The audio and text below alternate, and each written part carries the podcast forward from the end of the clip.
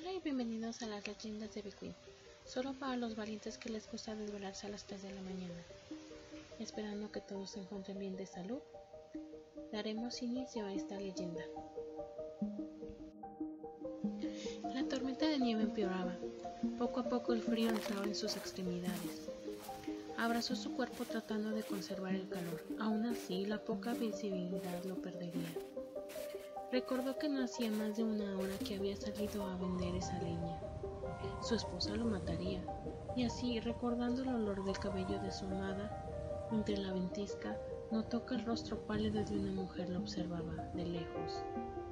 Vestida totalmente de blanco y su cabello negro y largo, bailando al compás del viento. Una punzada helada entró en su corazón e hizo que se cayera de rodillas. Poco a poco la mujer se acercó a él. Sus ojos se tornaban endemoniados. Dejó de poder moverse y toda voluntad de huir se había desvanecido.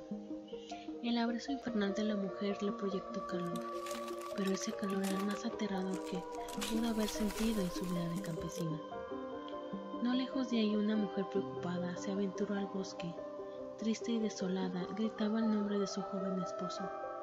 Mejor hubiera sido que lo esperara eternamente en su hogar, ya que cuando logró verle, el rostro de su esposo estaba totalmente hecho de hielo. La mujer tomó con dolor el rostro de su marido y con gran agonía lloró, gritó porque la Yukiona tomó la vida de su marido. Es una mujer alta, hermosa, de largos cabellos que se manifiesta en una noche nevada su piel es pálida, podría decirse que casi inhumana. Siendo una leyenda de origen japonés, esta mujer se oculta entre las fuertes tormentas de nieve, aprovechándose de los pobres viajeros, que desafortunadamente quedaron atrapados en una horrible tormenta de nieve. Lo peor que podría pasar es observar esa mirada de horror, o simplemente quedar hecho una estatua de hielo. Eso y más se dice de esta terrible leyenda de una mujer con el corazón helado lleno de ira.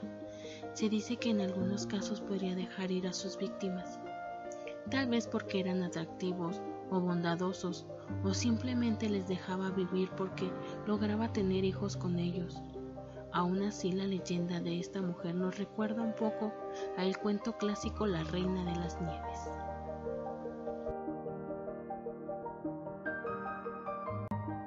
Sin importar de qué se trate la próxima vez que te encuentres entre una tormenta de nieve, cuídate de este yokai. Realmente no querrás terminar convertido en hielo.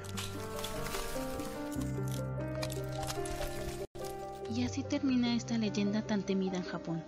Los espero en la próxima leyenda a las 3 de la mañana.